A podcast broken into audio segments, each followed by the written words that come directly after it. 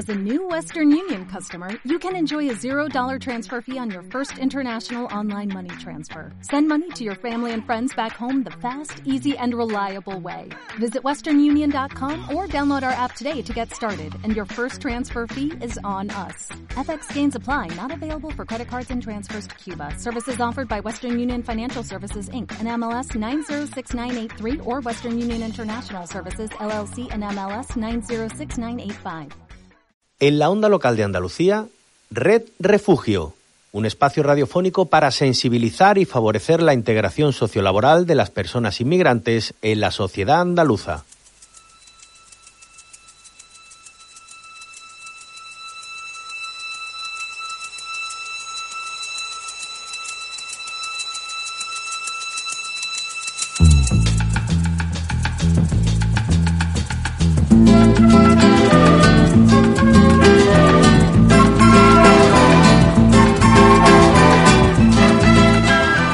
Bienvenidos a todas y a todos, soy José Carlos Cabrera y esto es Red Refugio, un programa sobre la realidad de las personas refugiadas y también de la situación que impulsa a muchas otras a intentar llegar a Europa por la frontera sur.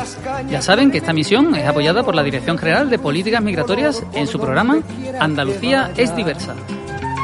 Y amontonado en tu arena, guardo amor, juegos y penas yo que en la piel tengo el sabor. Red Refugio está íntegramente realizado por profesionales y voluntarios de la Comisión Española de Ayuda al Refugiado, CEAR, con la ayuda de la Onda Local de Andalucía. En el día de hoy, como la semana pasada, estamos emitiendo desde el Palacio de Congresos de Sevilla, donde se celebra el encuentro estatal de la Red de Ciudades Educadoras. A tus atardeceres rojos se acostumbraron. Bueno, y como toda la semana, aquellos que nos siguen, pues tenemos nuestros colaboradores. Hoy están con nosotros Luismi Millán. ¿Qué tal, Luismi? ¿Cómo estás? Hola, hola, buenos días, aquí estamos. Bueno, y también tenemos a Daniela Zúñiga, que va también a estar con nosotros al principio del programa. ¿Qué tal, Daniela? Bien, muy bien. Bueno, y además contamos con una serie de entrevistas de, de personas que están aquí en este encuentro y participantes ¿no? del encuentro de la Red Estatal de Ciudades Educadoras. ¿Qué les interesa? Pues empecemos.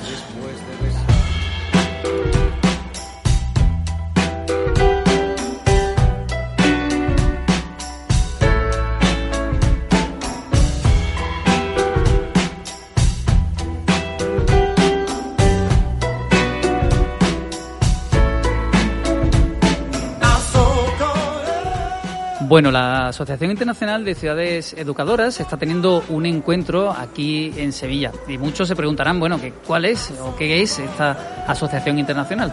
Pues es una ONG, es una asociación sin ánimo de lucro que se, pues, tiene una estructura permanente en colaboración con los gobiernos locales que están comprometidos con eso, con que las, educa- con que las ciudades se conviertan en educadoras, algo que pasa mucho por la Agenda 2030.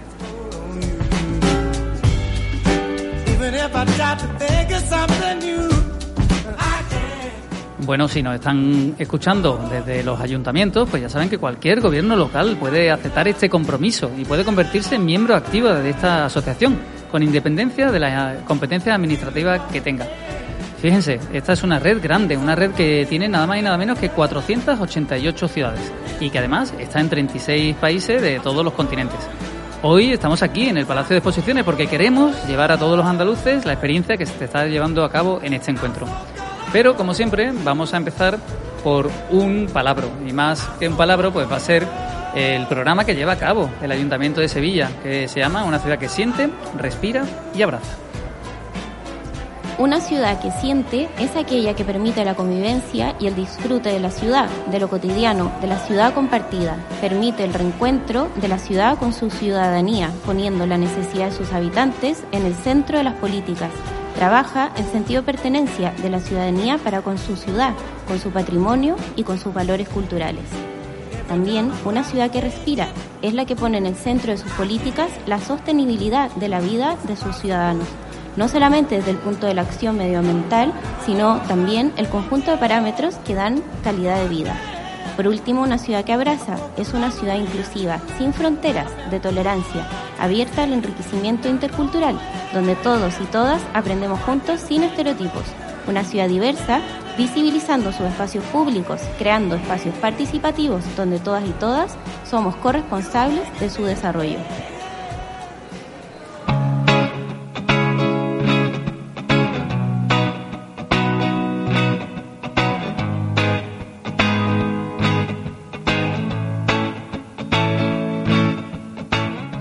Hoy hemos sacado la radio a la calle y estamos emitiendo el programa desde el Palacio de Congreso y Exposiciones de Sevilla. Hemos venido a conocer mejor la red de ciudades educadoras. Hoy aquí en Red Refugio, en la onda local de Andalucía.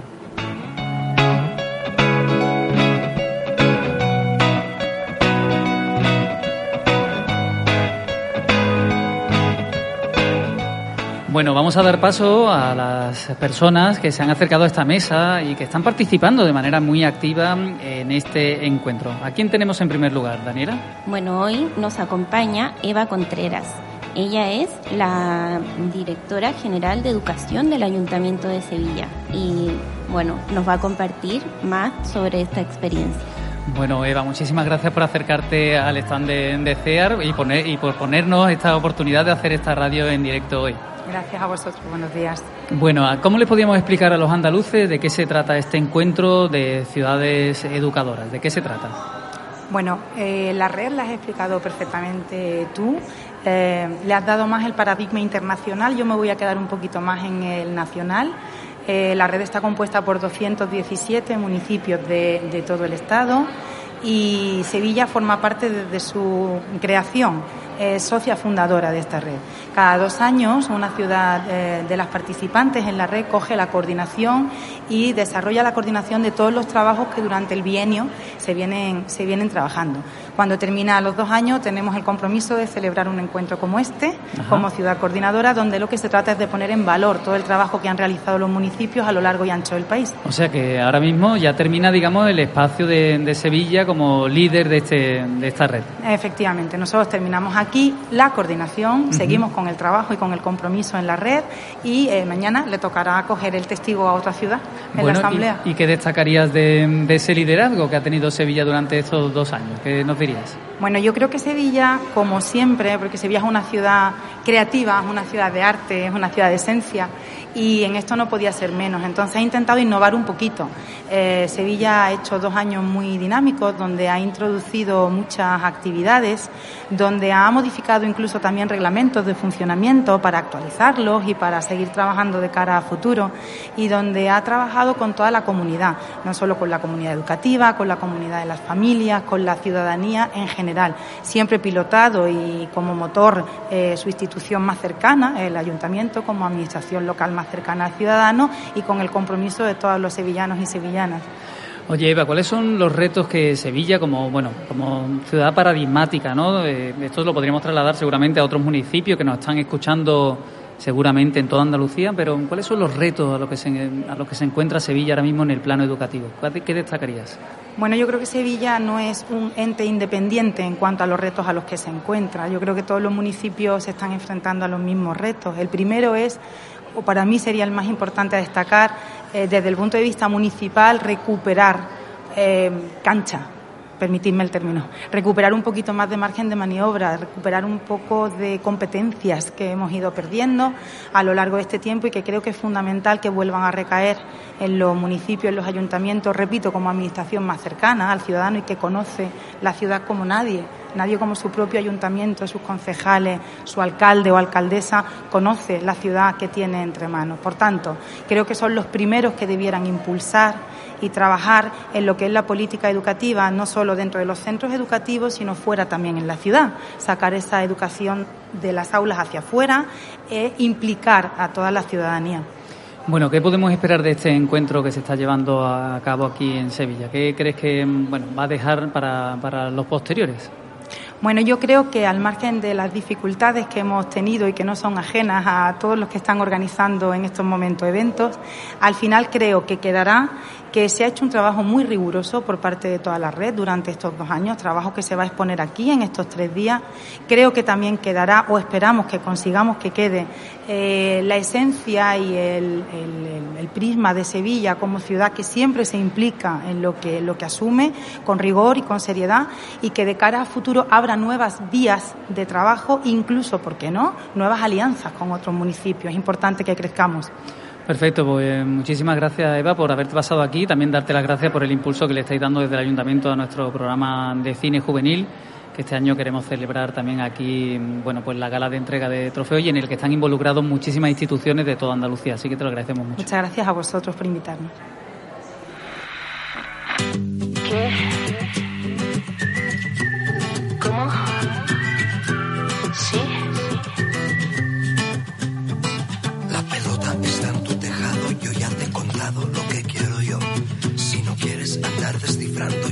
Persona que buscas. Bueno, pues aquí seguimos en el Palacio de Exposiciones de Sevilla, haciendo radio en directo. Hemos sacado el programa Red Refugio de la Onda Local de Andalucía fuera y estamos pues en, la red estatal de ciudades educadoras. Ahora tenemos una segunda invitada, ya no en el plano, digamos, un poquito de la administración, sino en el plano ya intelectual del, del mundo educativo. ¿De quién se trata, Luismi? Bueno, pues eh, se trata de Nélida Zaitegui de Miguel. La acabamos de tener eh, ahora en el, en el foro, en, en- en la ponencia, eh, una ponencia interesantísima y bueno, pues por decir eh, un poco eh, datos de ella, decimos que nació en Abanto, Ciervana, en la provincia de Vizcaya, en el norte de, de nuestro país, hace ya unos cuantos añitos. Eh, es maestra, pedagoga y promotora de la construcción de la convivencia positiva en los centros educativos, así como de la prevención y actuación ante casos de acoso escolar entre iguales. Nélida eh, mm, tiene una trayectoria profesional bastante amplia, ¿eh? Eh, hasta tal punto de que comenzó en el año 67, en 1967, como docente en la escuela pública, siendo también directora, inspectora de educación y responsable de programas de innovación educativa del Departamento de Educación del Gobierno Vasco, convivencia y paz, habilidades para la vida y formación de equipos directivos. Casi nada, José Carlos. Bueno, eh, doña Nelida, muchísimas gracias por estar aquí este ratito con nosotros aquí en el stand de CEAR. No, gracias a vosotros por invitarme. Bueno, la realidad de Euskadi, que siempre es un sitio que yo creo que, bueno, eh, muchos de nosotros miramos porque muchas de las cosas pues pasan allí y, bueno, y allí se está también trabajando con mucha innovación en muchos de los campos. Nuestros compañeros de CEAR Euskadi pues son también un espejo para nosotros en, muchas en muchos de los programas que desarrollan. Eh, ¿Qué destacamos de, de los retos, quizá a lo que se enfrenta, bueno, el mundo educativo ahora mismo? Bueno, yo creo que hay retos fundamentales. Eh, son preparar al alumnado de una manera, pero muy global y muy completa para vivir en un mundo diferente al que vivimos. O sea, el mundo va a cambiar, está cambiando a una velocidad increíble y tenemos que pensar de esos cambios dónde, hacia dónde van, también para poderlos dirigir, ¿eh? porque el futuro no es un lugar donde ir, es un, es un sitio que construir. Entonces una es que construimos, lo estamos construyendo ahora, si sembramos árboles, si sembramos pinos tendremos pinos, si sembramos robles tendremos robles. Entonces, ¿qué estamos sembrando? Pero también siendo conscientes que en un mundo global donde hay muchas las influencias y muchas las cosas que van a, bueno, van a influir en ese futuro, tenemos que pensar cómo preparamos a nuestro alumnado para vivir en un mundo incierto, con un grado de incertidumbre importante, con unos cambios continuos y también con unos riesgos que existen, como eh, dejar de avanzar en el proceso de humanización. Ujú. Y eso es importante y eso tiene que ver con los valores, tiene que ver con soñar ese futuro y poner los medios para llegar, para construir ese sitio donde queremos vivir. Estamos construyendo la casa en que vamos a vivir. Me ha encantado la analogía que ha hecho con la madera, porque, claro, si, que tendré, si criamos pino, tendremos pino, si criamos roble, tendremos roble. Bueno, el roble flota mucho mejor que el pino, es decir, quizás deberíamos de apostar por algo en concreto y dirigir eh, ese cambio. ¿Qué eh, ideas ha lanzado en el plenario? Porque prácticamente la hemos sacado de allí. ¿Qué ideas le ha lanzado a todos los técnicos y educadores que están en este encuentro? Bueno, pues yo lo que he planteado es eh, cuál es la finalidad de la educación en este momento, eh, cómo tenemos que soñar el mundo que queremos y empezar a poner los cimientos para llegar ahí, pero también mucho eh, qué papel importantísimo tienen los, las municipalidades, los ayuntamientos para ir. Son los sitios más cercanos donde se conoce a la gente por su nombre y su apellido, porque nos encontramos paseando, nos encontramos comprando el pan, nos encontramos y vivimos. La gente que se conoce. Eso es, la gente se conoce y es donde realmente más se conoce, se conoce de verdad las necesidades, eh, bueno, expectativas, deseos de la gente. Entonces ahí los ayuntamientos tienen un papel muy, muy importante en generar comunidades de verdad de convivencia, que no de coexistencia, sino de convivencia y la convivencia implica relación. Cuando a mí me gustaba mucho lo de sienten, respiran y abrazan. Me parece, es verdad que la gente del sur tenéis un- una luz y una, una capacidad de hacer metáforas y de a mí siempre me asombráis en eso. Mira, ayer me pasé por Sevilla eh, haciendo fotos de las pintadas. Siempre que vengo, hago cantidad de fotos de las pintadas que hay en las calles y me las llevo. Y me dan un juego porque no sabéis el ingenio que tiene la gente de Andalucía para eso, como el, como el título de, de las jornadas. ¿no? Entonces, sentir, evidentemente, no hay aprendizaje sin emoción. Lo importante es sentirnos bien, sentirnos parte de algo, el sentido de pertenencia. Evidentemente, ciudades que respiran con todo lo que tiene que ver de sostenibilidad, de cuidado del medio ambiente, y después que abrazan. Si no acogemos, y aquí entráis vosotros de una manera importante, no acogemos a los que están y a los que vienen, ¿eh? porque tenemos que pensar en la acogida también a la gente que vive y que está dentro. Entonces, me parece que los símiles son preciosos y que abarcan de verdad todo el sentido del el mundo que queremos construir, ese que estamos trabajando. Bueno, Euskadi es también una tierra que está sufriendo bueno, unos grandes desafíos a nivel de, bueno, de poblaciones que se están moviendo y que están, y que están siendo acogidas allí en el norte. Eh, hemos hablado antes, fuera de micrófono, un poco de, los menas, ¿no? que es un fenómeno que está incidiendo muchísimo en, en Euskadi. ¿Qué buena experiencia podríamos contar de allí? Mira, yo creo que sobre todo que es algo compartido por toda la sociedad, o sea, no, no hay bronca entre un partido otro o entre no, yo creo que hay una cosa asumida como parte de toda la sociedad de, de, acoger, de la parte que nos toca y de responsabilidad en acoger a la gente que llega y, y fundamentalmente se ha focalizado en, el, en los menas porque llegan, sabemos en qué condiciones, son la esperanza de muchas familias, que además los, es así, y que vienen con unos deseos increíbles de aprender, pero para trabajar y para poder ayudar a su familia. Y eso a nosotros nos parece que es un valor. Nosotros somos un pueblo de trabajadores fundamentalmente trabajamos. Entonces valoramos mucho cuando la gente viene, se incorpora y quiere aprender. Entonces, ¿qué, es, qué ha pasado? Pues que se están facilitando y cambiando muchas de las normas y muchas de para posibilitar que esto, este, estos chicos y chicas, casi todos chicos, ¿eh? también hay que decirlo, que vienen de fuera, puedan acceder a través de la FP básica a la FP de segundo grado porque vienen con auténticas ganas. Es verdad que hay algunos casos complicados pero creo que tanto como los que tenemos nosotros, ¿eh? ni más ni, menos. Y eso hay que también decirlo y ser justos, para no poner el adjetivo luego. Yo creo que sí, ¿eh? yo desde educación al menos lo que conozco cuando me relaciono con las ONGs que trabajan con, con ellos en los centros, en los centros de FP básica, cómo se ha, se ha, se ha suavizado o sea, se ha flexibilizado en las normas para llegar ahí, porque no podían acceder si no venían con no sé cuánto es nuestra norma, dice, con estos años de escolarización, pero es que esto no vale para estos. Y las normas tienen que ajustarse a las personas. A las nuevas poblaciones. Y a, y, sí, y a las nuevas necesidades y a los nuevos retos. Y eso tiene mucho que ver con el concepto de equidad, que mira, en, en equidad, en nuestro país, en equidad en educación, somos los que damos muy alto en equidad, somos muy, de verdad. Y la equidad no es dar a todos lo mismo, sino es dar a cada uno en función de lo que necesita. Porque eso es lo que importa. Yo suelo decir que el café para todos no. ¿eh? Hay quien necesita ni café ni agua, tú estás estupendo, tienes una red social, estás perfectamente incorporado aquí, no necesitas, tú estás. Ahora, y el que llega, que viene con una vulnerabilidad, que necesita, y entonces ahí es donde tenemos que poner el acento y acoger, porque creo que lo de ciudades que acogen y después abrazan, me parece un, esto muy importante. Yo creo que estamos haciendo cosas, creo yo, bastante interesantes. Mucho por mejorar también, ¿eh? que nunca me gusta ir. Que, si tuviéramos todas las soluciones. No, no, no, no. Yo creo que la vida lo que importa son los procesos, lo que, los pasos que se van dando hacia un sitio. Me ha gustado mucho eso del café con leche, sobre todo para los que somos alérgicos a la leche. Y también estamos intentando darle café con leche a todo el mundo. Así que bueno, muchísimas gracias, doña Nelida, por pasarse aquí. Ha sido una delicia escucharla en nuestros micrófonos. Eh, esperamos que en algún momento pues se crucen nuestra vida y podamos invitarla en algún otro momento. Encantada. Gracias. Muchas gracias.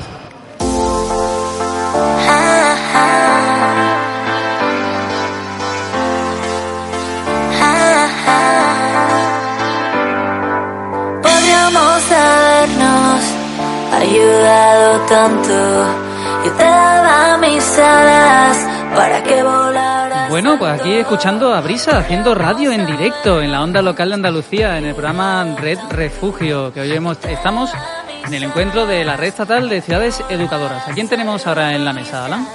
Pues mira, aquí tenemos con nosotros y nosotras a Teresa Herrera, una profesora del IES Torre Blanca de Sevilla que ha creado un proyecto muy interesante. Teresa estaba decidida a buscar soluciones para los graves problemas de conflicto que se daban en su instituto entre los alumnos y alumnas, y para ello decidió crear la Patrulla Verde. Bueno, pues muchísimas gracias por eh, acercarte un poquito aquí, Teresa. ¿Cómo estás? ¿Qué tal? Bueno, os agradezco que el recibimiento, la verdad. Bueno, no es que- esperaba ser entrevistada. Oye, bueno. Patrulla Verde, es que nos ha gustado mucho el nombre, o sea, queremos saber un poco más sobre Patrulla Verde. Bueno, Patrulla Verde es un grupo de niños, es un grupo internivelar, donde hay niños de todas las edades, de, de IES Torres Blanca. Eh, bueno, en primer lugar quiero agradecer a mi, a mi directiva y a todos los compañeros la posibilidad que me dieron en su momento de, de hacer este proyecto y de llevarlo a cabo. Y bueno, lo que consiste es en un grupo de niños que, que se ofrecen en un momento dado a cuidar un poco del centro y a mantener el entorno, porque había muchos conflictillos así en el patio. A mí se me ocurre hacer una liga de fútbol, que yo no tengo ni idea de fútbol, pero era una manera de, de solucionar que por lo menos estuvieran haciendo, eh, estuvieran entretenidos y tal, ¿no? Y no pensaran en otras cosas. Muy bien. Y los, pero claro, al hacer los partidos de fútbol, la pista deportiva se quedaba mm, hecha, no, se quedaba hecha una- un desastre porque se concentraba todo el patio en esa pista deportiva que es el aula de educación física, Claro. con las consiguientes quejas lógicas y legítimas de los compañeros. Entonces, como había que buscarle una solución a eso y quitar la liga de fútbol, no, porque realmente se solucionaron muchos conflictos y ya había menos partes y tal, pues se me ocurre que los niños pequeños que vienen con muchas ganas al centro y tal, pues participen en, en mantener un poco el centro limpito y recogido y tal, y se, y se les premia con una excursión a fin de curso. Y, De ahí, y esa es la Patrulla Verde. esa es la patrulla verde eh, al principio. Después lo que se convierte, eh, claro, el grupo evoluciona, mm, empieza a tomar entidad. Los niños son niños que en un principio eh, quizás no, no se integran muy bien en el centro. Al principio reciben algunos rechazos y tal, pero el grupo se va empoderando, se va haciendo fuerte y termina siendo un grupo de acogida y de inclusión en el centro, de forma que todos los niños que llegan eh, que tienen a lo mejor dificultades en las habilidades sociales o no se saben relacionar muy bien o necesitan amigos o simplemente no se adaptan o, o simplemente les encanta eh, participar en, en cualquier cosa que, que Claro. organicemos, pues se incluyen en el, en, en el grupo. Y lo que empezó con 12 o 13 niños, pues hoy llevamos camino de 60. Bueno, todo un éxito, desde luego. la verdad Teresa. que sí.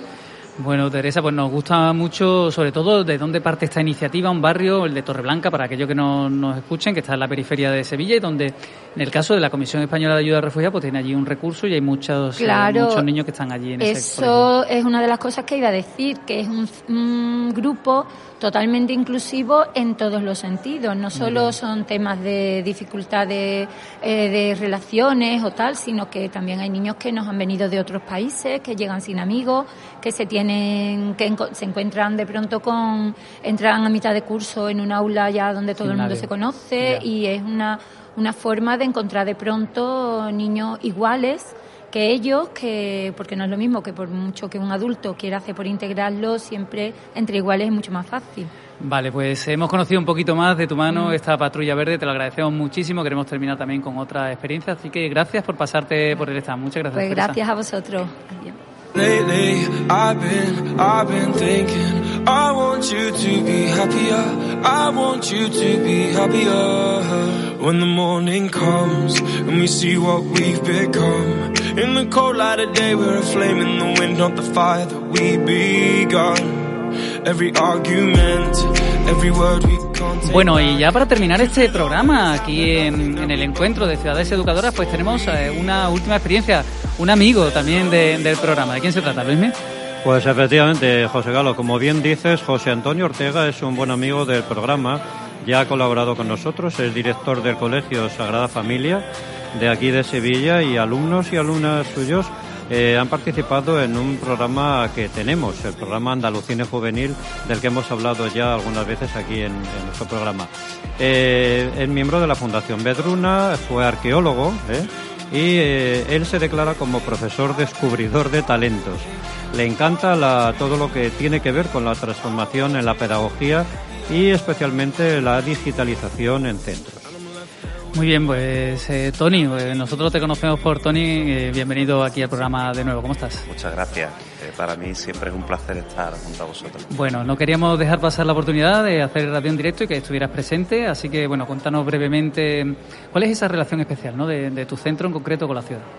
Bueno, la ciudad es un activo de aprendizaje, entonces la ciudad ofrece una cantidad tremenda de, de experiencias de aprendizaje que los centros educativos, sobre todo el mío, que se encuentra inserto en el casco antiguo de Sevilla, entre callecitas muy estrechas, llenas de historias, pues es una gran oportunidad para que evidentemente la utilicemos y aprovechemos ese activo. ¿no? creo que es básico. ¿Y cómo lo hacéis? O sea, ponme un ejemplo concreto en cómo los alumnos de tu centro se relacionan con la ciudad. Que es la ciudad. Eh, realmente lo hacemos mm, por fuerza, porque como el cole es tan pequeño, es tan chiquitín, que tenemos que salir, tenemos que salir a respirar y a sentir la ciudad. Tenemos una gran suerte, eh, estamos rodeados de patrimonio histórico.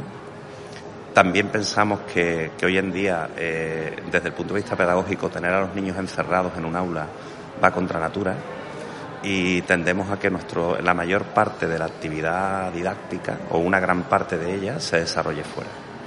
Muy bien. Bueno, también eh, pues, tu colegio, tu centro, igual que muchos del Grupo Bedruna, estáis participando muy activamente dentro del Festival de Cine, el Andalucine, que estamos impulsando desde la Comisión Española de Ayuda al Refugio. ¿Cómo va el tema este año? Pues muy bien. La verdad que, bueno, participamos el año pasado, como la primera vez. Con, gran éxito, recuerdo. Sí, sí, quedamos los primeros. exactamente. Os llevasteis uno de los premios en una categoría, exactamente. Sí, y la verdad es que, bueno, yo creo que el cine de entrada, los alumnos es algo que, todo el día están haciendo cine, o sea, están continuamente eh, haciendo fotos, ya ellos mismos entienden de posicionamiento de cámara, eh, entonces lo llevan. Entonces es cuestión de que desde el colegio, con algunos profesores que les guste, pues aprovechen eh, esa motivación intrínseca que ya tienen y consigan elaborar productos, ¿no?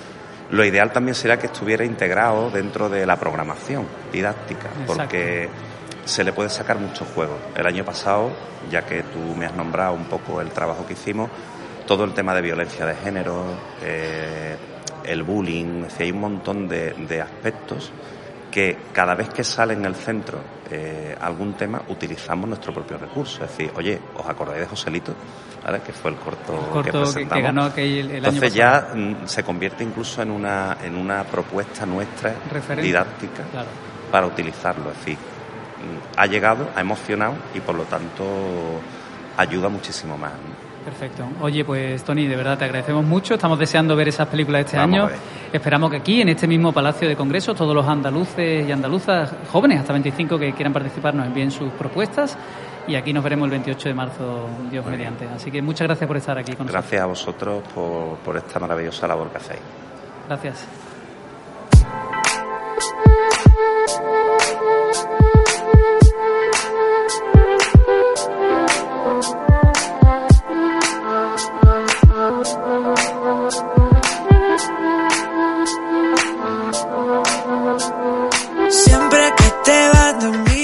A ti que la educación crees que es lo más importante, a ti que crees que la, la diversidad es uno de los grandes retos, a ti que crees que tu ciudad puede ser integradora y abrazar a otras culturas, para ti este, este programa de Red Refugio, la onda local de Andalucía.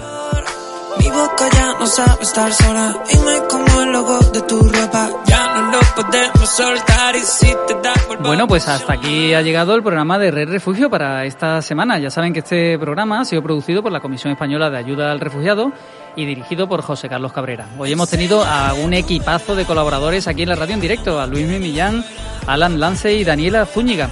Y también a los mandos, Jesús Bocchio.